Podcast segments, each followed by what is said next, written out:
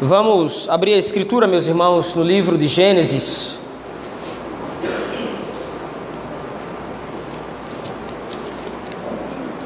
Livro de Gênesis, capítulo 37.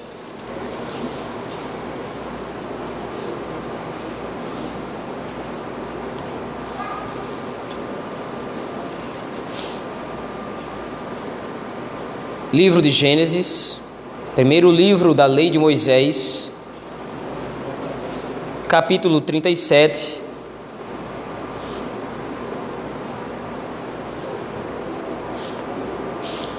Com a graça do Senhor nosso Deus, em permitindo Ele, meditaremos ao longo de todo este texto.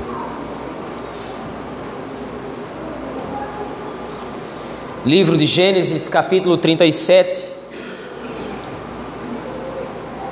Assim nos diz a palavra do Senhor, nosso Deus. Habitou Jacó na terra das peregrinações de seu pai, na terra de Canaã. Esta é a história de Jacó. Tendo José 17 anos, apacentava os rebanhos com seus irmãos. Sendo ainda jovem, acompanhava os filhos de Bila e os filhos de Zilpa, mulheres de seu pai, e trazia más notícias deles a seu pai. Ora, Israel amava mais a José que a todos os seus filhos, porque era filho da sua velhice, e fez-lhe uma túnica talar de mangas compridas. Vendo, pois, seus irmãos que o pai o amava mais que a todos os outros filhos, odiaram-no e já não podiam lhe já não lhe podiam falar pacificamente. Teve José um sonho e o relatou a seus irmãos. Por isso o odiaram ainda mais, pois lhes disse: Rogo-vos, ouvi este sonho que tive. Atávamos feixes no campo, e eis que o meu feixe se levantou e ficou em pé, e os vossos feixes o rodeavam e se inclinavam perante o meu. Então lhe disseram seus irmãos: Reinarás com efeito sobre nós? E sobre nós dominarás realmente? E com isso, tanto mais o odiavam, por causa dos seus sonhos e de suas palavras. Teve ainda outro sonho, e o referiu a seus irmãos, dizendo: Sonhei também que o sol, a lua e onze estrelas se inclinavam perante mim. Contando-o a seu pai e a seus irmãos, repreendeu o pai e disse-lhe: Que sonho é esse que tiveste?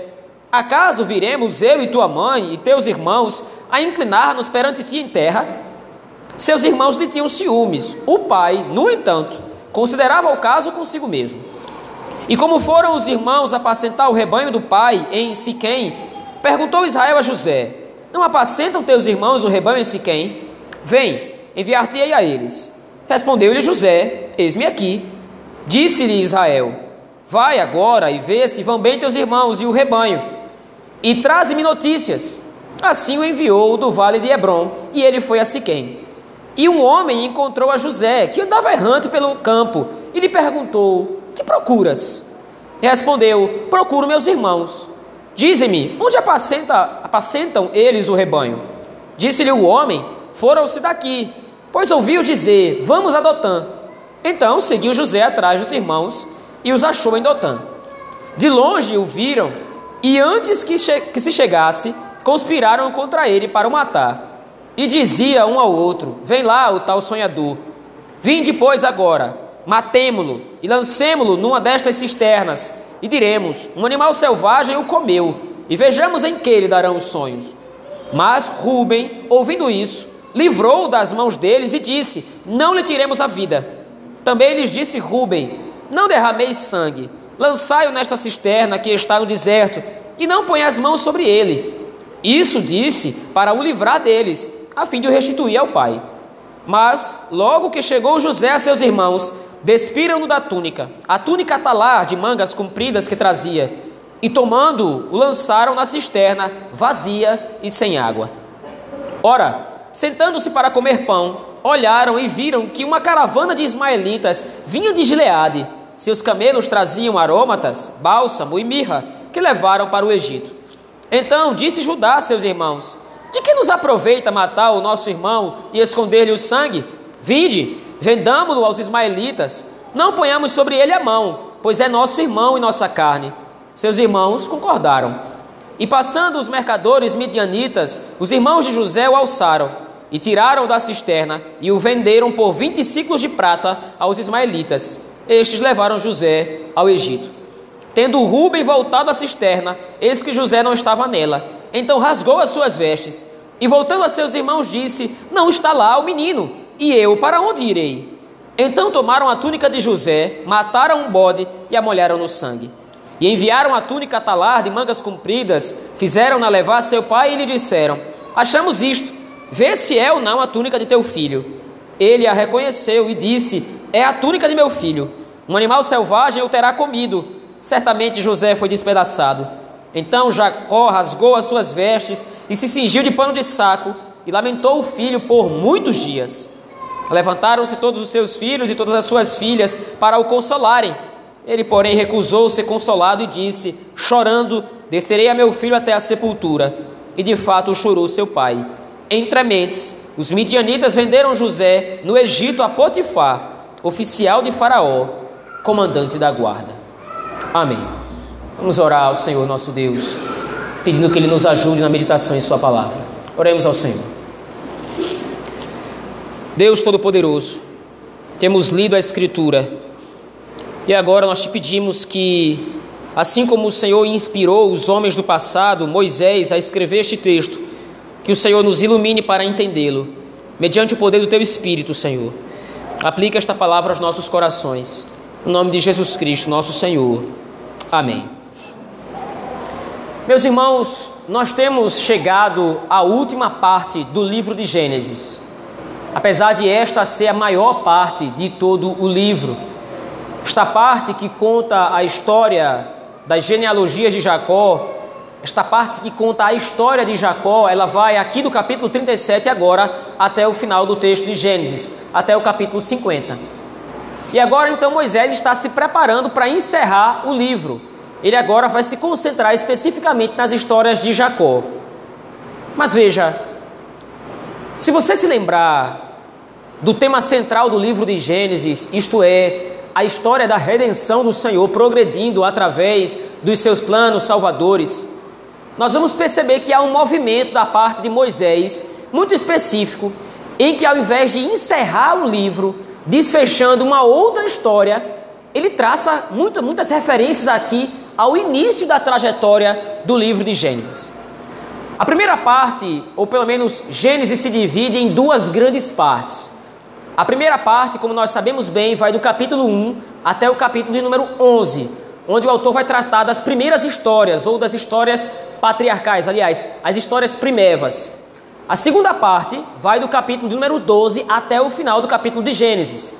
Esta segunda parte, por sua vez, se divide em partes menores.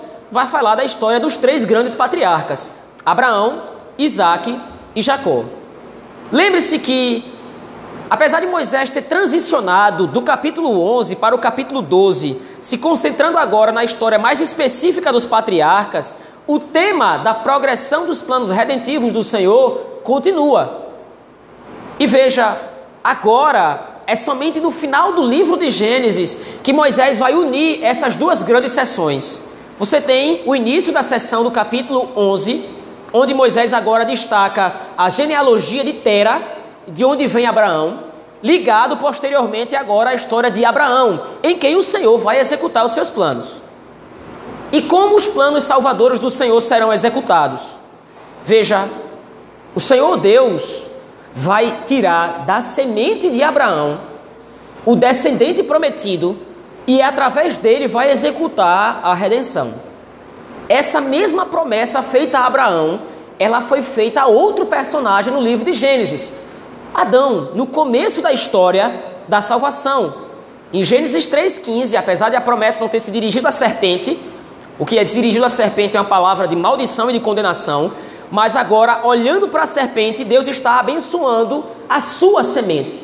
E promete então a Adão e Eva que haveria de haver uma descendência, e essa descendência haveria de descambar ou evoluir até o Messias, que seria o responsável por salvar todo o povo de Deus. Mas veja, se você se lembrar, em Gênesis 3,15, novamente há uma menção de como é que a obra da salvação ela vai acontecer. Se você se lembrar das palavras que o Senhor direciona a Adão, aliás, a serpente, você vai perceber que o que é dito é: Eu vou colocar inimizade entre você e o descendente da mulher.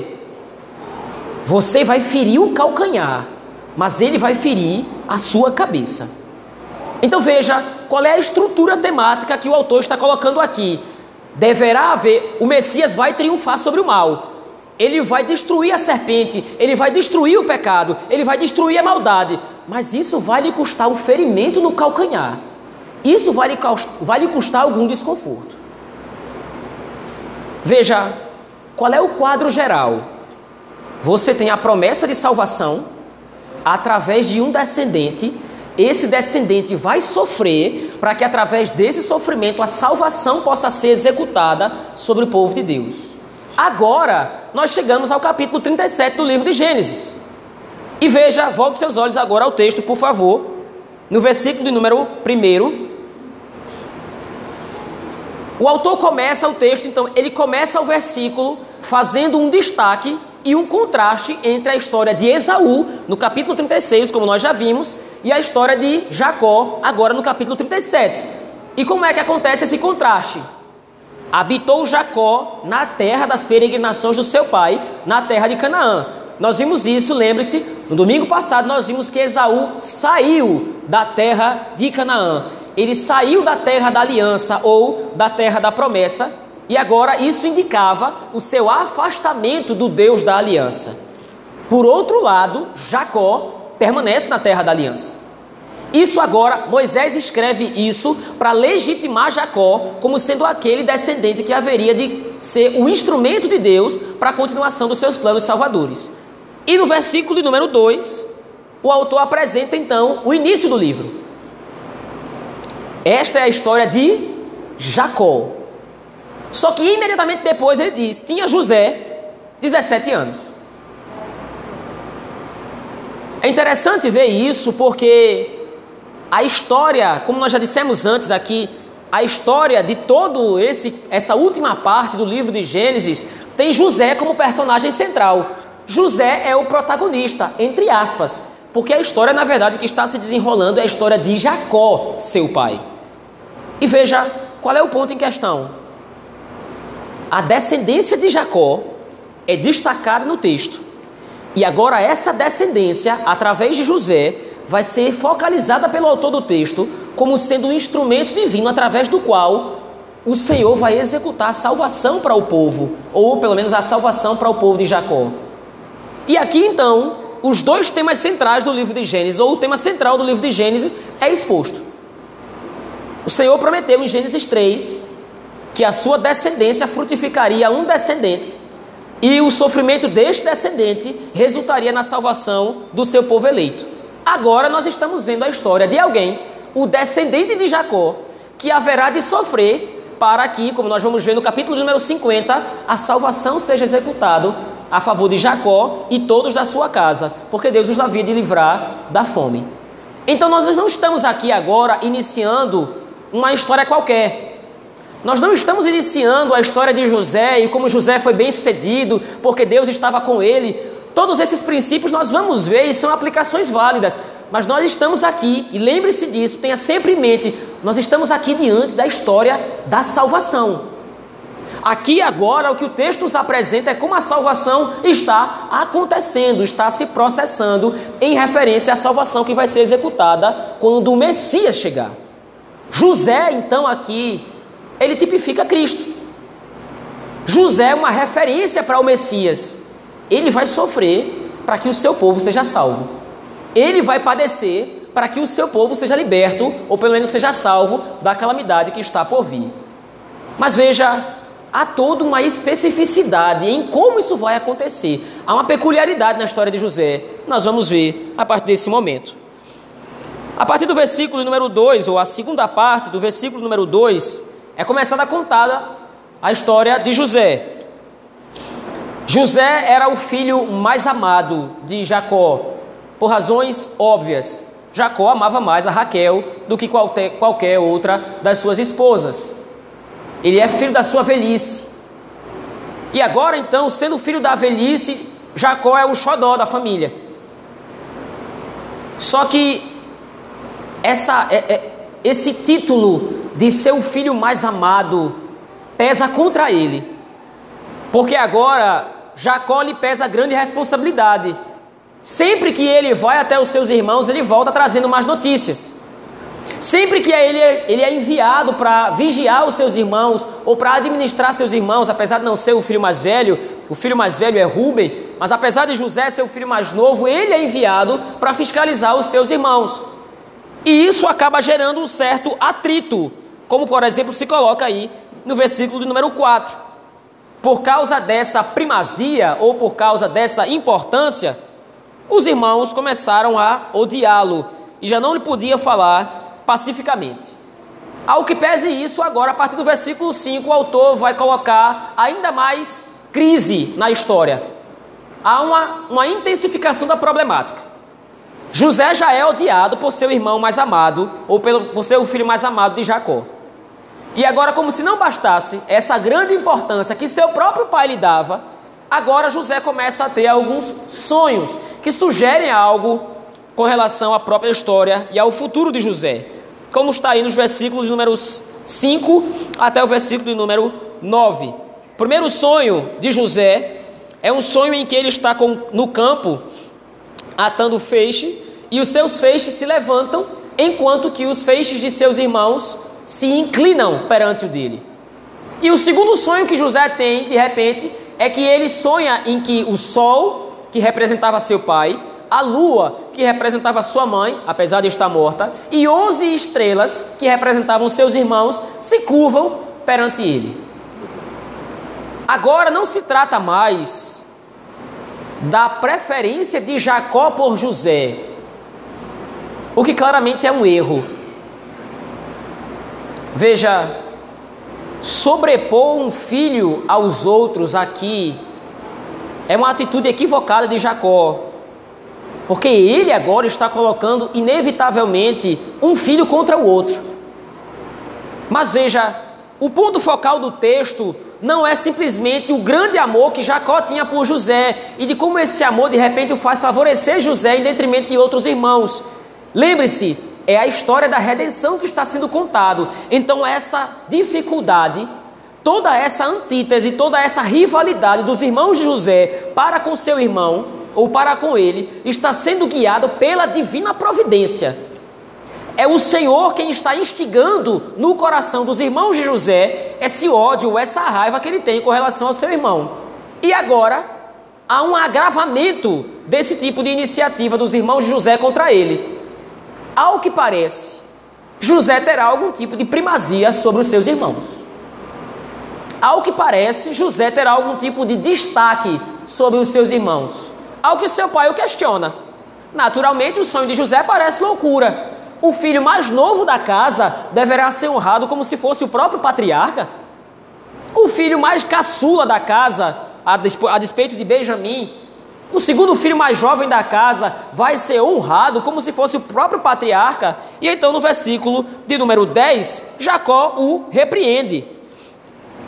Porém, no versículo número 11, enquanto o sonho de José ou os sonhos de José provocaram ainda mais ódio em seus irmãos, Jacó considerava o caso consigo mesmo. Afinal de contas, o filho mais novo sendo colocado sobre o mais velho não era algo muito inusitado para Jacó. Jacó era testemunha de como os planos do Senhor o favoreceram em detrimento de seu irmão Esaú. Esaú era o irmão mais velho. Esaú era o irmão mais importante. Esaú tinha a liderança da casa de seu pai no lugar de Isaac.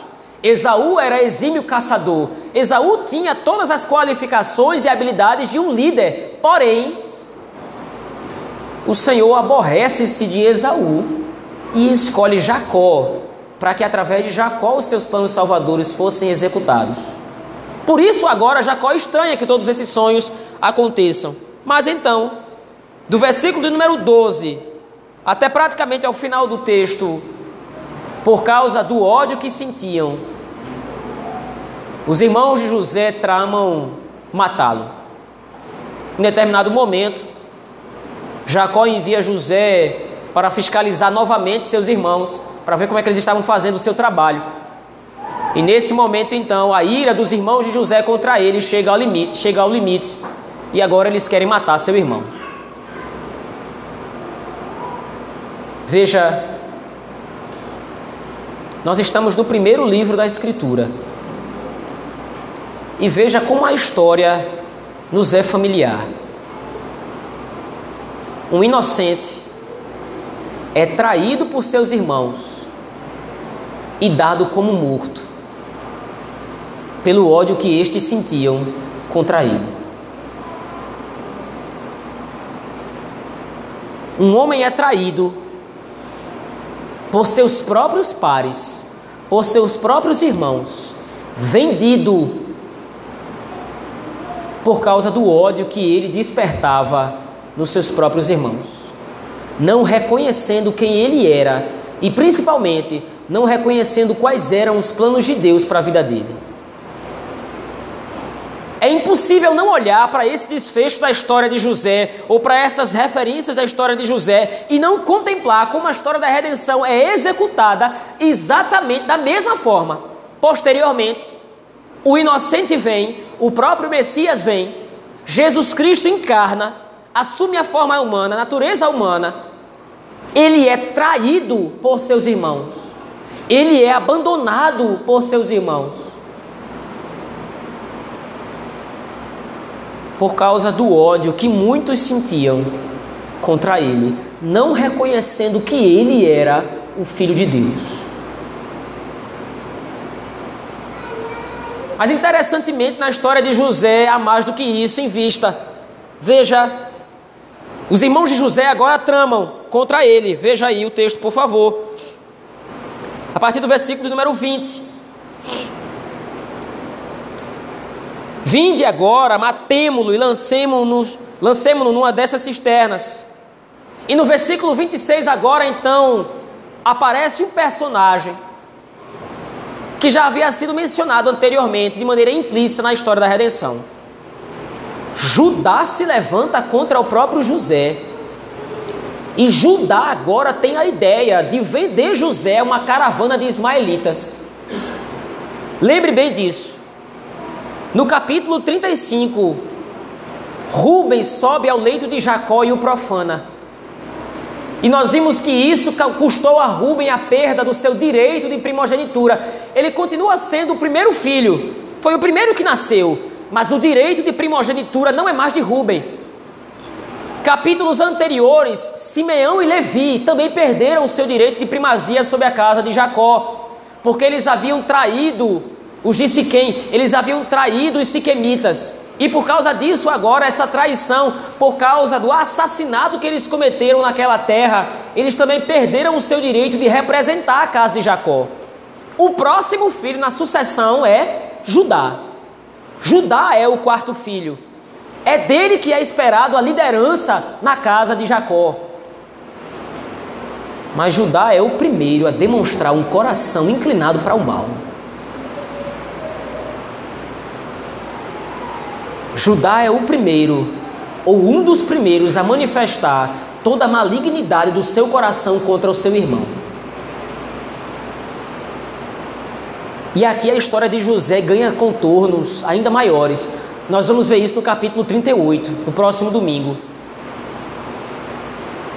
A história de José aqui é uma história em que todos os personagens Todos os irmãos de Jacó, eles vão sendo moldados por Deus aos poucos, para que eles possam se tornar filhos da aliança dignos de representarem as doze cabeças das tribos, ou serem os doze cabeças das tribos de Israel. Com o passar do tempo, nós vamos ver que há um amadurecimento na fé, o mesmo amadurecimento na fé por qual passou Abraão, o mesmo amadurecimento na fé pelo qual passou Isaac, agora o mesmo amadurecimento na fé pelo qual passou Jacó, vai ter que ser experimentado pelos seus filhos, porque eles representam os cabeças das doze tribos de Israel, eles fazem parte do povo de Deus. E nós vamos ver quando chegarmos ao capítulo 50, a bênção que o Senhor Deus, através de Jacó, derrama sobre Judá. Judá é leãozinho, Judá vai ter o cetro de controle da casa de Israel, é dele que vai vir o Messias. Mas Judá começa a história da redenção, tramando contra o seu próprio irmão. Isso demonstra que a história da redenção não é a história de homens perfeitos. A história da salvação não é a história de homens e mulheres perfeitos que nunca pecaram e se tornaram dignos de ser salvos pelo Senhor. A história da redenção demonstra exatamente o contrário. Homens miseráveis, pecadores rebeldes, homens de coração violento, são transformados e restaurados pelo Senhor para se tornarem seus filhos e dignos de se tornarem filhos da aliança do Senhor nosso Deus. A maior representação disso no texto, por incrível que pareça, não é Judá. Nós vamos ver a evolução de Judá ao longo da narrativa, especialmente à luz do capítulo 38 e dos capítulos seguintes. Mas há um personagem intrigante neste capítulo 37. Rubem intercede por José. Veja o texto, por favor. A partir do versículo 21. Mas Rubem, ouvindo isso, ouvindo toda a trama que os seus irmãos estavam fazendo contra José, Rubem, ouvindo isso, livrou-o das mãos deles e disse: Não lhe tiremos a vida. Também lhes disse Rubem: Não derrameis sangue, lançai-o nesta cisterna que está no deserto, e não ponhais, so, não ponhais mãos sobre ele. E isto disse para o livrar deles, a fim de o restituir ao Pai.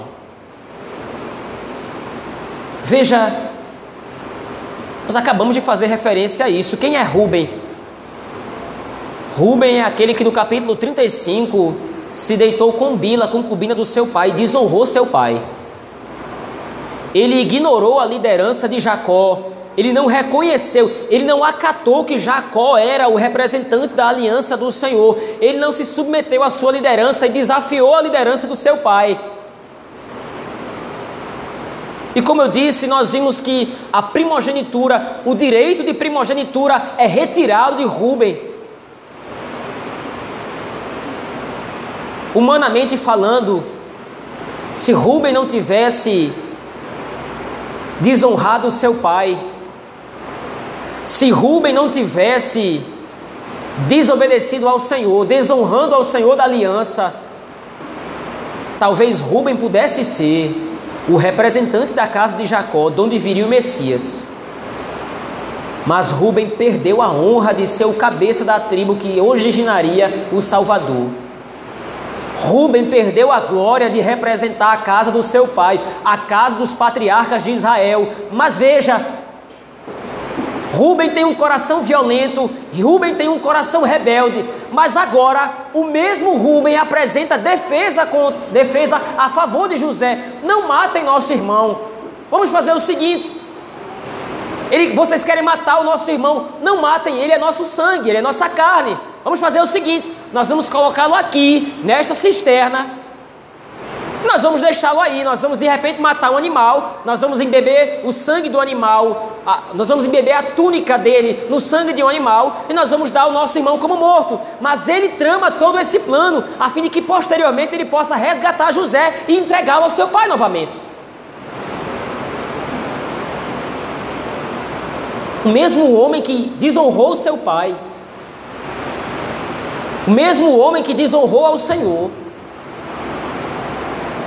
ele agora entende qual é o lugar do seu pai na história da redenção. Ele agora deseja honrar o Senhor, servindo ao seu pai, livrando o seu irmão dos seus irmãos. E é interessante, veja Entenda, a história de Rubem aqui, ela não está sendo contada. O protagonismo de Rubem aqui não é uma informação leviana. Moisés não escreveu isso aqui simplesmente para narrar a história do que aconteceu. Rubem aqui é um personagem chave. Como disse antes, José representa, o José tipifica a Cristo. Através da venda de José ao Egito, através da escravidão que José vai ter que sofrer, ele está indo agora para o Egito como escravo, e nós conhecemos bem a história e vamos conhecer ainda mais nos próximos capítulos. Ele vai sofrer, ele vai ser humilhado, ele vai ser escorraçado, ele vai ser esquecido. Ninguém vai lembrar dele, senão o Senhor. Mas ele sofre tudo isso para que no final, na sua exaltação, ele possa salvar a casa do seu pai da fome que vai assolar a terra de Canaã. No meio da história, ou pelo menos no início da história, em que é contado o meio através do qual o Senhor Deus vai salvar o seu povo, Moisés agora relata o processo de restauração de Rubem. Ele desonrou seu pai. Por causa disso ele perdeu o direito de primogenitura, ele perdeu a primazia da liderança da casa de Israel. Mas ele não deixou de ser filho da aliança. O seu coração foi rebelde, o seu coração foi desonroso, mas ele é filho da aliança. No seu coração age a semente do evangelho. E agora Rubem é usado. Agora Rubem demonstra a sua eleição diante de Deus, a sua restauração diante do Senhor, quando ele quer promover o salvamento do seu irmão.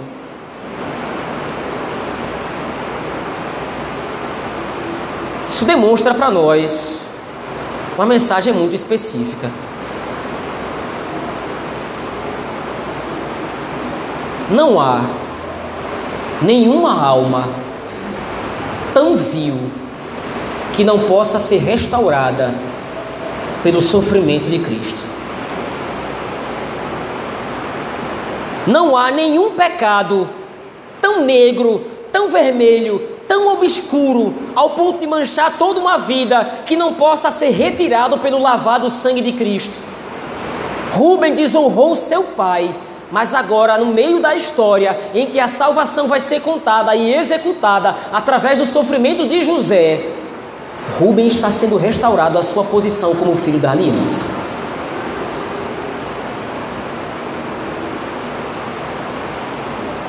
Isso demonstra a graça e a misericórdia do Senhor nosso Deus em salvar. Como disse antes, o Senhor nosso Deus não salva homens perfeitos, porque eles não precisam de salvação, eles sequer existem.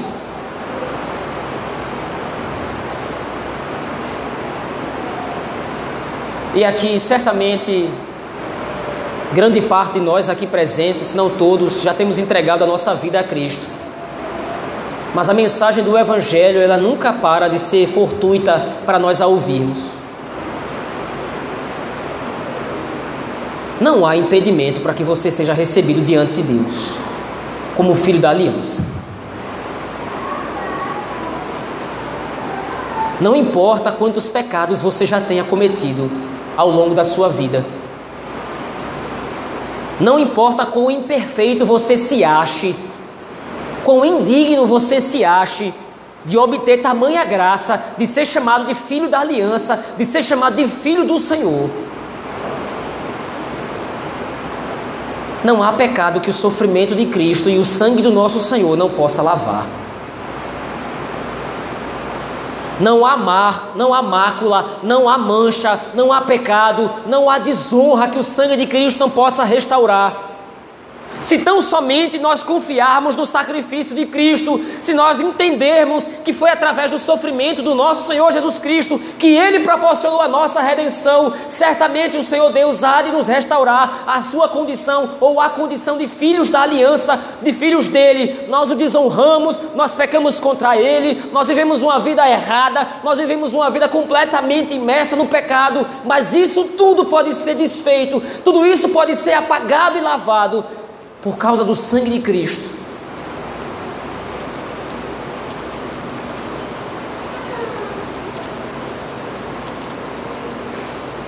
E veja, no versículo 32, agora, depois de tudo feito, mesmo Rubem tendo tentado salvar seu irmão, sua tentativa foi vã, porque os irmãos já o venderam a caravanas de mercadores ismaelitas. E então fizeram aquilo que haviam acordado fazer: eles matam um bode, derramam o sangue sobre a túnica de José, a túnica que era peculiar. Jacó fez aquela túnica especialmente para o seu filho. E agora pegam aquela túnica e o enviam a Jacó. Jacó olha e diz: É a túnica do meu filho. Meu filho foi morto. Lembre, aqui, é claro, há algumas poucas referências não é toda a história que ela deve ser exatamente vista como literalmente a história de Cristo, mas veja, Jacó envia José. E através do envio de José, José é vendido ao Egito, onde vai sofrer, para que através do seu sofrimento o Senhor salve o seu povo da calamidade. Veja a proximidade temática. Um pai envia um filho e o filho vai para que através do seu sofrimento a salvação aconteça para o seu povo.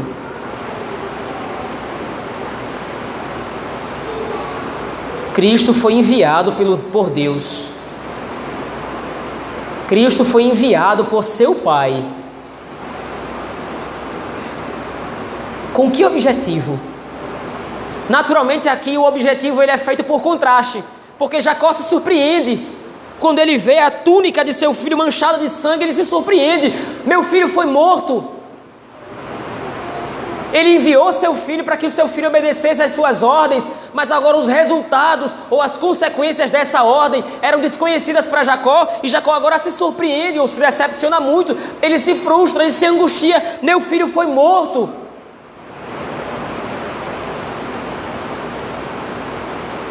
Porém, quando Deus enviou seu filho ao mundo,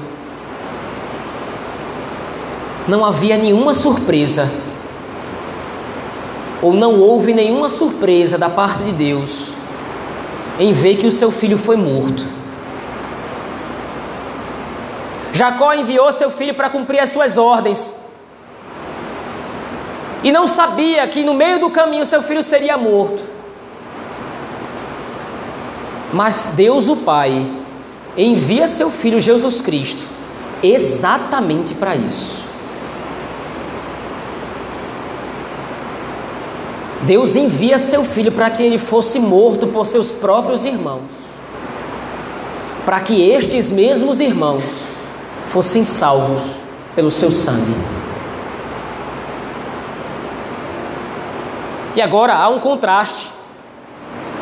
Jacó chora, ele, ele se veste de pano de saco, ele está enlutado.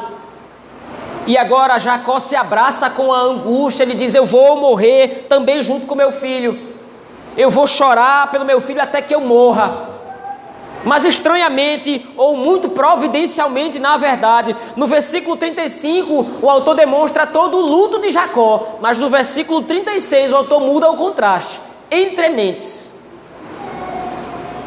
Ao passo que Jacó acha que tudo está perdido e seu filho está morto. Entre mentes, os midianitas venderam José no Egito a Potifar, oficial de Faraó e comandante da guarda. Esse comentário que Moisés faz aqui no final é exatamente para contrastar com o desfecho que Jacó esperava. Jacó cria que seu filho estava morto e ele vai continuar crendo nisso ao longo de toda a narrativa. É somente lá no final da história que José se revela sendo filho de Jacó e ao encontro então ou reencontro de seu filho com seu pai. Seu filho agora é governador do Egito, seu filho agora está exaltado e proporciona a salvação de toda a sua família, toda a sua casa. Mas agora, nesse momento, Jacó de fato acredita que seu filho está morto. Porém, Moisés revela que a mão da providência guiou José para exatamente o centro da vontade do Senhor. Ele não está morto. Ele foi enviado para o Egito. A ideia de Moisés agora com esse texto é demonstrar para o povo de Israel: vejam, a história da redenção está sendo recontada através da história dos nossos primeiros pais. O homem foi banido da presença do Senhor. E a descendência humana foi legada a sofrimento e a dor. Os filhos de Deus, os filhos da aliança, os filhos da mulher deverão sofrer nesse mundo. E, sobretudo, o descendente prometido deverá sofrer, para que através desse sofrimento nós possamos obter a salvação. Moisés lembra ao povo de Israel de que é a fé no Messias, é a fé no sofrimento que o Messias haveria de padecer que lhes garante a salvação. Moisés já demonstrou através da história dos patriarcas grandes bênçãos reservadas para o povo de Deus. Abraão foi um homem riquíssimo, Isaac um homem próspero, Jacó um homem mais rico ainda. Há bênçãos inúmeras vindas da parte do Senhor por causa da sua aliança. Mas a maior de todas as bênçãos é o sofrimento do Messias que proporciona a redenção e a salvação de seu povo.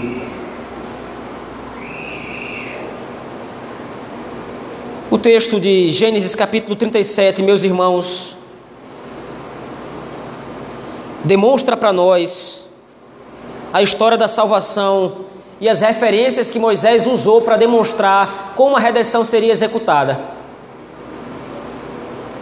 Mas há ainda outros princípios neste texto que servem para a nossa aplicação e meditação. O primeiro deles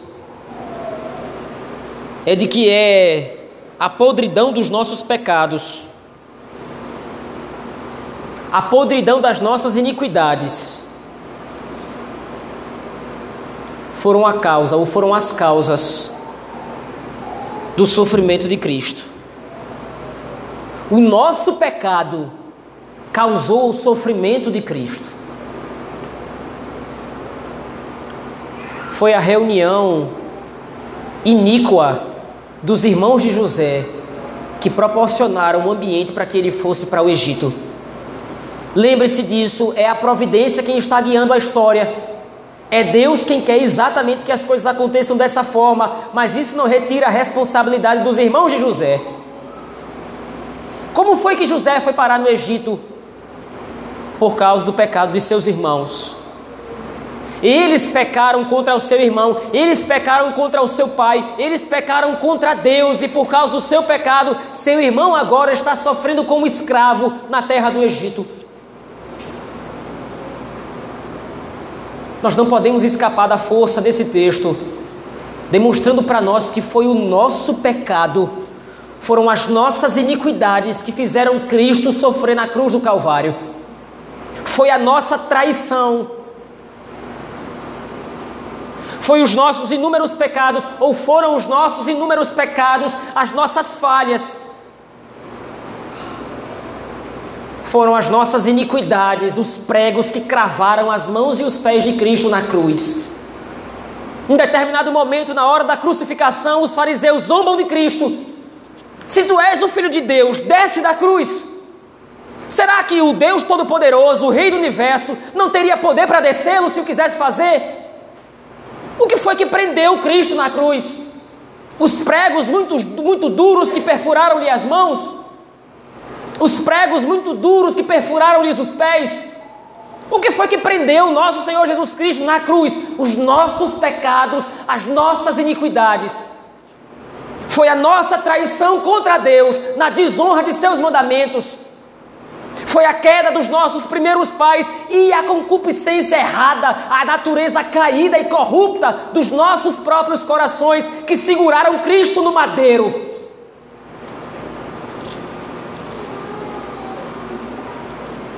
A única coisa que fez Cristo ficar pendurado naquela cruz, sangrando, sofrendo, além de fisicamente e espiritualmente, além de ter sofrido no seu corpo a pena que deveria recair sobre nós, sofreu na sua alma todos os terrores de ter despertado nós a ira do Senhor.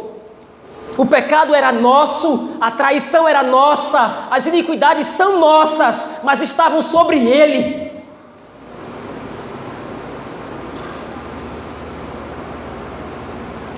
De maneira que a mensagem do Evangelho é uma mensagem confusa, A mensagem do Evangelho é uma mensagem que ser humano nenhum acharia normal. Porque o povo de Deus exulta com a cruz de Cristo. O povo de Deus brada com o sofrimento que assiste. Porque apesar de haver dois sofrimentos, Cada gota do sangue de Cristo apagou completamente o nosso pecado diante de Deus. E nós pudermos ser restaurados à Sua presença.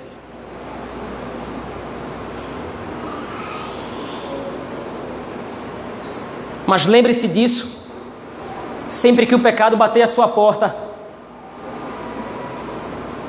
Se você quiser um estímulo para vencer a tentação, lembre-se disso. Foi necessário dor e sofrimento para que seu lugar como filho da aliança fosse conquistado. Foi necessário um sofrimento excruciante, uma dor indizível, para que o seu lugar como filho de Deus fosse assegurado. Eu não posso responder, eu não posso corresponder a esse amor com fraqueza, cedendo ao pecado.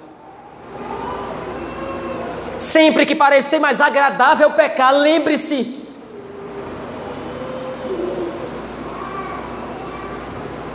Foi o seu e o meu pecado que pregaram Cristo na cruz.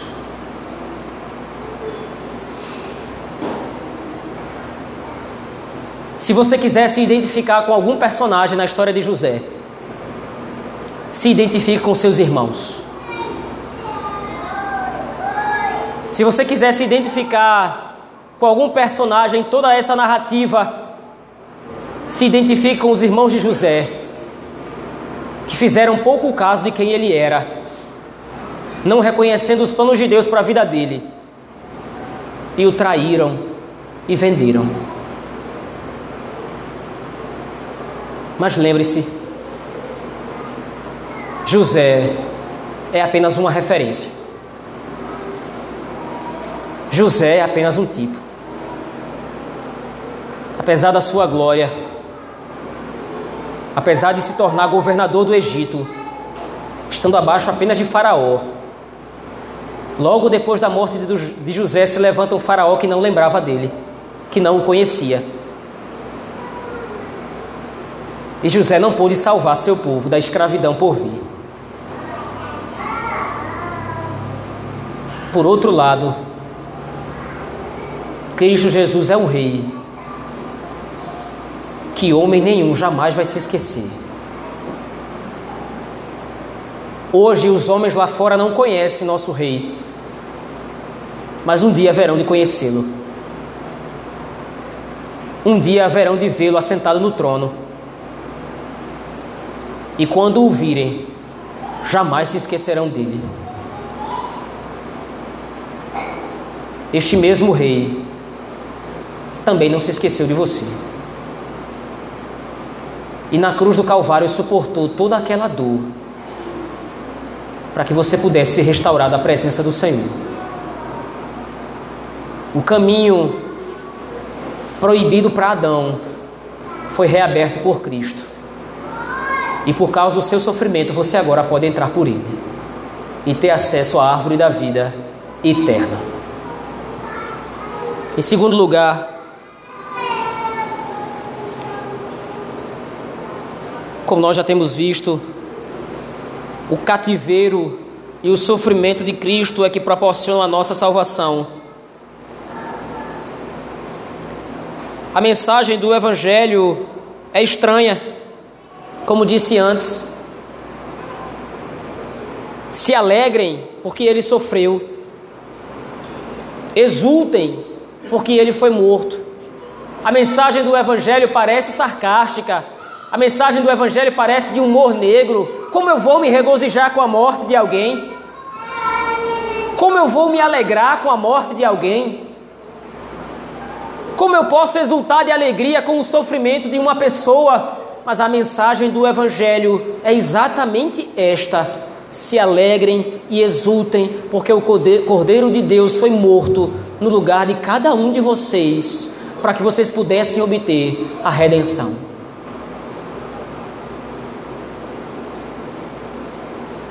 Eu concluo aqui, meus irmãos.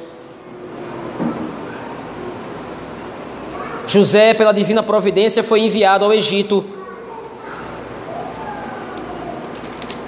O pecado de seus irmãos foi o meio através do qual Deus usou para que a salvação fosse executada na vida de Jacó. Da mesma forma, o Senhor Deus enviou seu Filho Jesus Cristo a este mundo para morrer por causa dos nossos pecados, morrer em nosso lugar, para que no, puder, no final de nossa vida, no final, quando Ele voltar, Ele possa dizer: Vocês intentaram mal contra mim, vocês pecaram contra mim, mas o Senhor mudou o mal em bem para se conservar em vida toda essa gente que vocês agora veem. Vamos orar ao Senhor, nosso Deus, meus irmãos.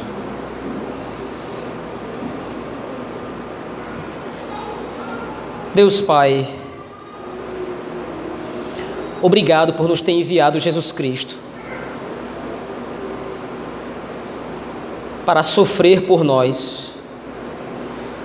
José foi enviado ao Egito onde sofreu a escravidão, a humilhação, o esquecimento. Mas o sofrimento de José jamais poderá ser comparado ao sofrimento de Cristo, que sofreu toda a nossa traição, todo o nosso pecado, a, a ira do Senhor causada por causa dos nossos pecados foi derramada sobre Cristo.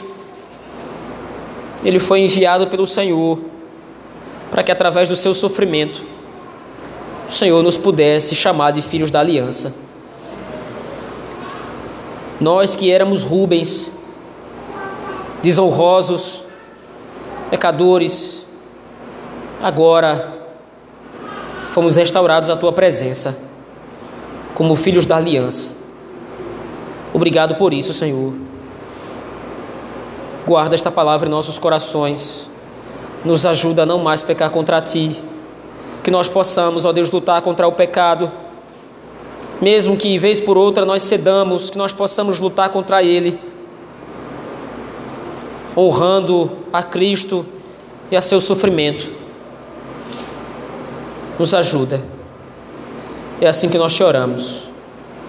No nome bendito de Jesus Cristo, teu Filho, nosso Senhor, pelo poder do Espírito Santo, a Deus o Pai. Amém.